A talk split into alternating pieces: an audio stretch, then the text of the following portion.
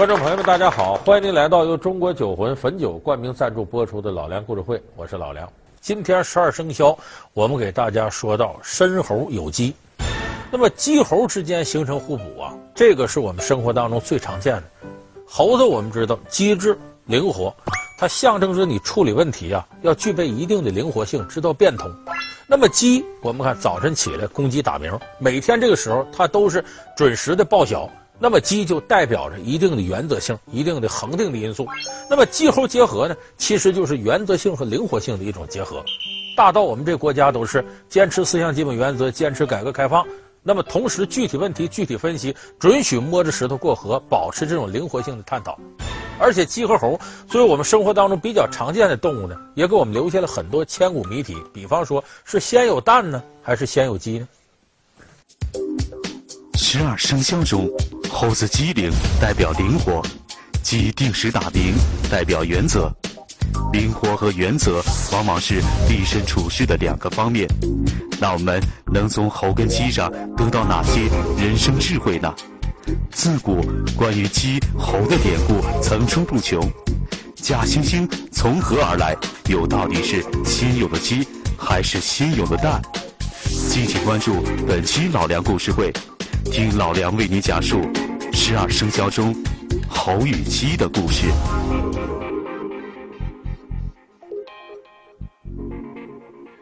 刚开始我给大家说，猴子呀，它代表着机智灵活。生活当中都是一提说这个人啊，沾上毛比猴都精。说什么意思？猴子确实聪明，而且猴子作为灵长类动物的代表啊，它跟人类有很多接近的地方。在咱们现实当中，总有人说：“哎呀，狗聪明，狗通人性。”比猴灵不对，狗的智商照猴差远了，猴是最精的。而我们生活当中好多的跟猴有关的事例，也说明猴子这个机灵特性。你比方说，过去中国人呢，管猴子叫什么？有种叫法叫猩猩。这个“猩猩”这个词儿啊，并不完全是舶来语。非洲那不有大猩猩吗？中国境内没有。但原先“猩猩”这个词儿其实也是猴的一种。比方说，大伙儿有一个词儿叫“假猩猩”，这从哪儿来的呢？过去逮一种猴啊，这猴有用，把它的上臂啊划开，放出血来，然后不把这猴弄死，把它还放回去。这个血用来干什么呢？咱们经常听说叫猩红地毯。怎么叫猩红？这个猴的血把地毯染红了。说为什么要用猴血染呢？经过猴血染的地毯百毒不侵。比方说新娘子走这个猩红地毯，这地毯上什么蛇虫都躲着。闻到血这味儿，那些昆虫全躲了。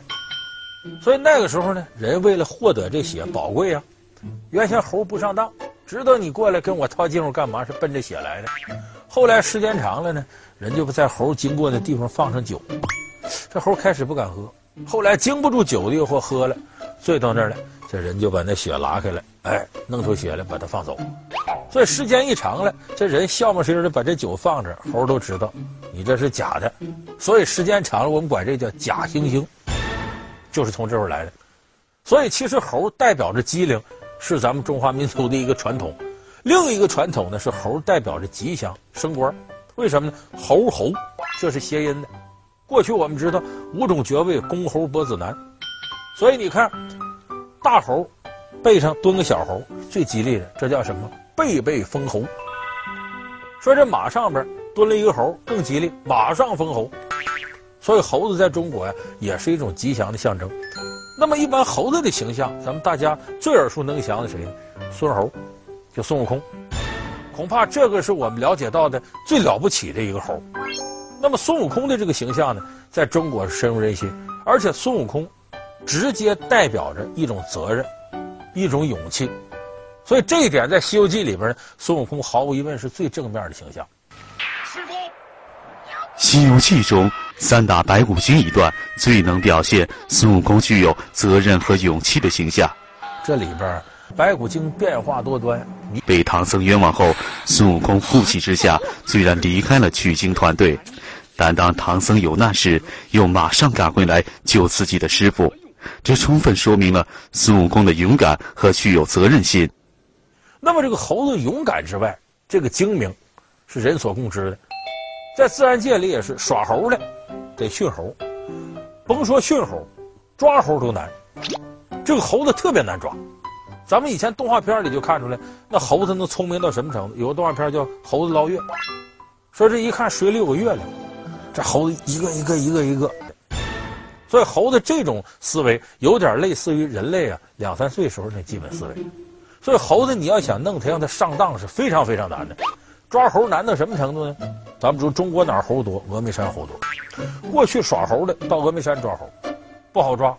这个猴子不上当，到什么程度？你这儿。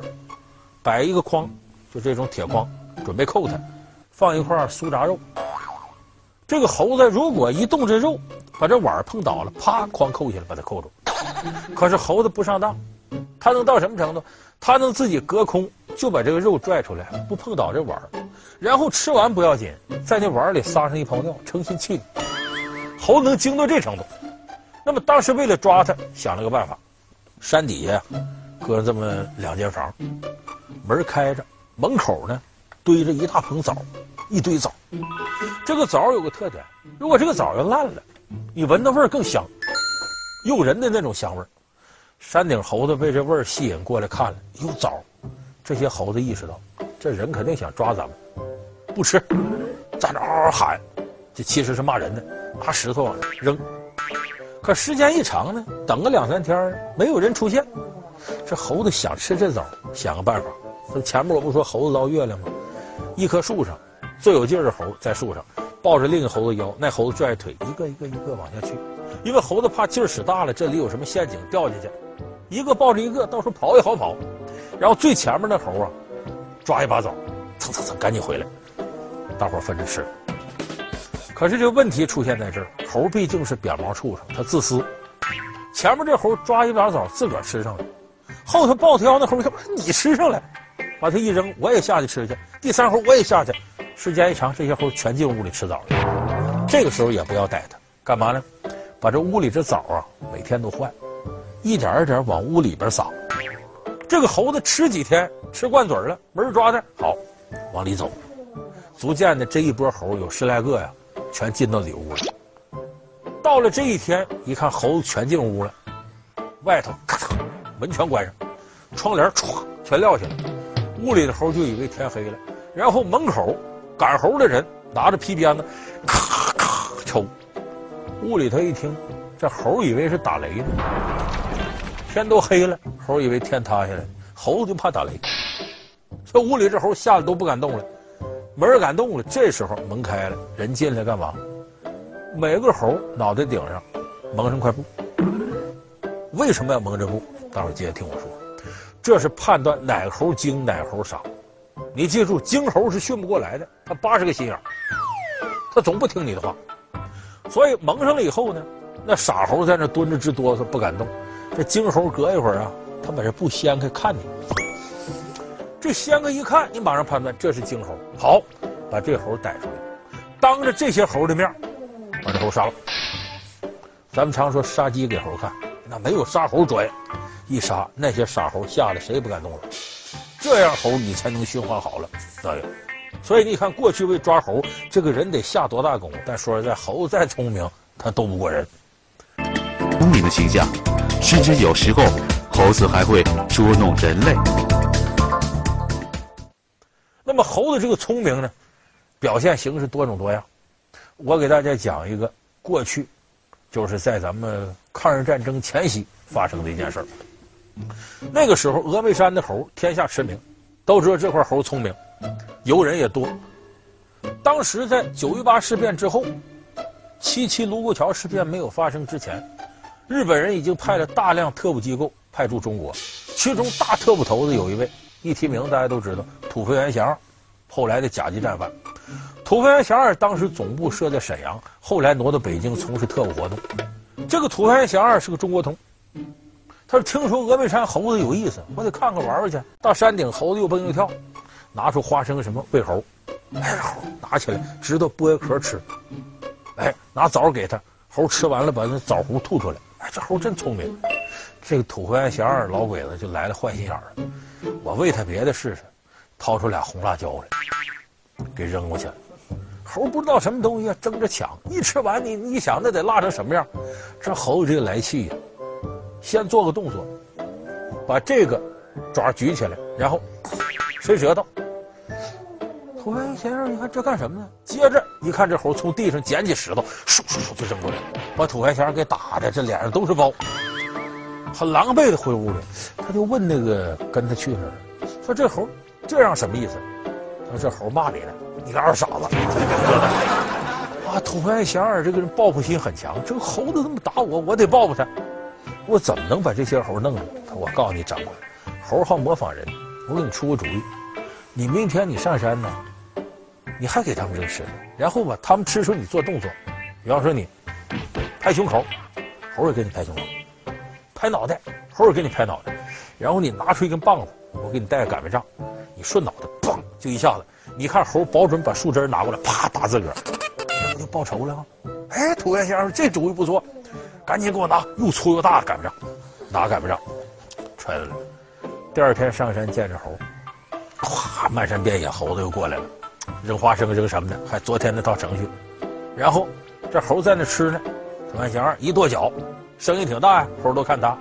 土肥先生伸起这右拳，打两下，猴一看，嗯嗯嗯，打两下，又拿起这个左手，啪啪拍脑袋，猴啪啪。拍脑袋，突然一看时机成熟了，赶不上拿起来了，砰！哎呦，把自个儿都打得直直晃的，这么狠。他等着看着猴拿树枝子，一看所有的猴都是，哎，你个二傻子！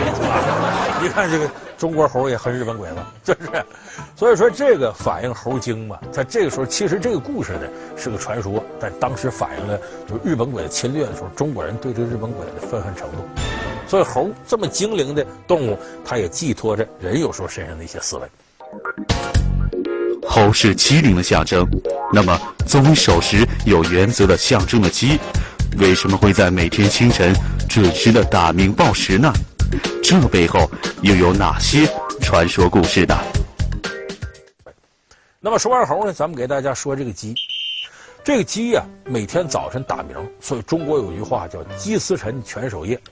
就是各行其职，鸡天天早晨打鸣，狗天天晚上看家护院。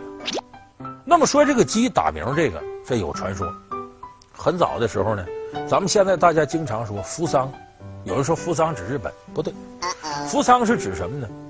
就是汪洋大海啊那边，太阳升起的地方，传说叫汤谷，喝汤的汤，山谷的谷，汤谷。那么大海中间呢有棵树，这棵树叫扶桑。这个树有多高？有几千丈那么高。这个树顶上生活着一只白色的鸡。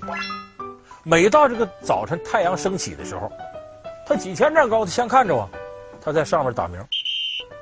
所以说，这个鸡是见着了太阳它打鸣，形成的这个传统。得在大海上它先看着。所以后来我们看李白的诗《梦留天姥吟留别》讲：“半壁见海日，空中闻天鸡。”天鸡在空中打鸣。所以这个鸡司晨的故事从这儿来的。那么我们有时候一说到鸡，很多人都怀说经常整。你说先有蛋，先有鸡；先有鸡，先有蛋。说先有鸡，鸡下了蛋，再孵出鸡来，就说不通。说先有蛋，那蛋从哪儿来的呢？说先有鸡，那鸡从哪儿来的呢？绕圈了，说不清楚了。那今天我就告诉你答案：是先有蛋还是先有鸡？跟大伙说，先有蛋。为什么先有蛋？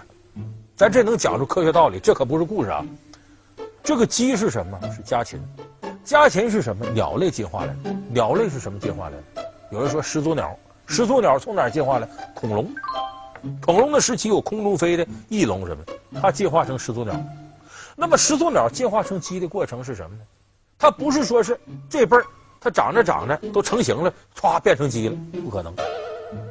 它是它这个细胞在它体内孕育生长，然后它下了蛋，下了蛋已经把新的胚胎在这里孕育了，也就是说这还是个始祖鸟呢，一点点进化越来越像鸡了，最终眼看要成为鸡了，是它下这个蛋里边的胚胎是鸡，这个蛋一孵开已经成鸡了，这个鸡再生蛋，蛋再生鸡，所以一定是先有蛋，这蛋里边孵出来的是成型的鸡，然后鸡再下蛋，所以你待会儿听我这个，这是科学知识。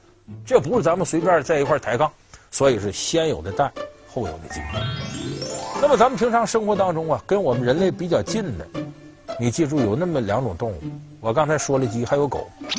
你听这个《桃花源记》里边讲，叫“阡陌相通，鸡犬相闻，民至老死不相往来”。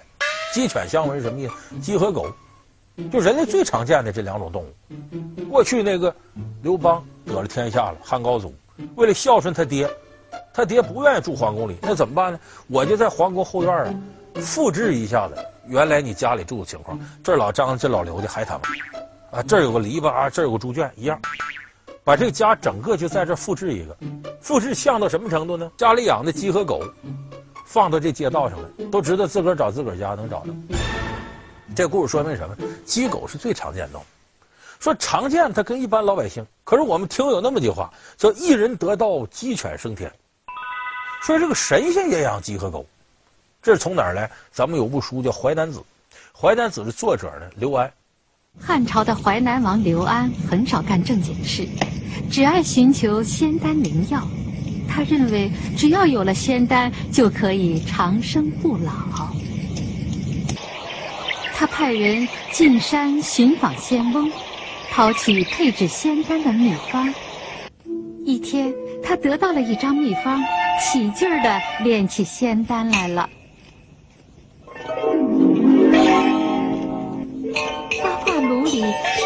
作响。炼出了十颗圆滚滚的仙丹，刘安一口气吞下了五颗，还没等吞下另几颗，已飘飘然然的飞上天去了。我成功了，我可以成仙了，长生不老。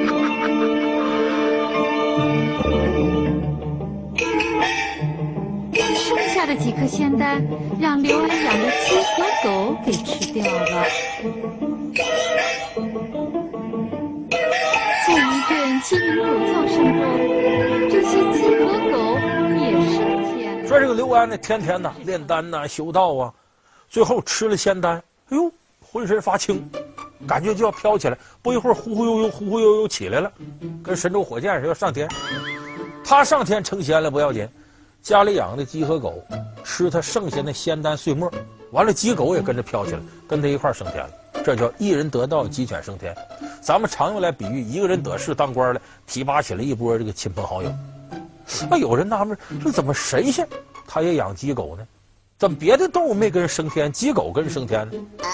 这里边有道理，什么道理？这个鸡狗啊，过去啊，跟道家炼丹离得最近。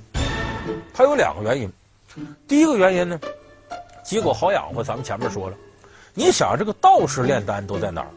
他不可能在大庭广众之下呀，道士隐居啊，深山老林里边，深山老林里边人烟罕至，这个时候这个道士生活他也孤单，也得有宠物陪着他，鸡狗好养活。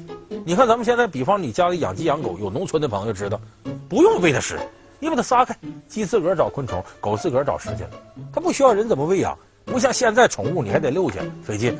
鸡狗自个儿养自个儿，所以鸡狗跟着老道能解闷儿还好养。这是第一，第二点最重要，这个鸡狗啊，其实就是小白鼠，什么意思？老道炼丹，丹里是什么东西？其实就是各种化学品，铅呐、汞啊。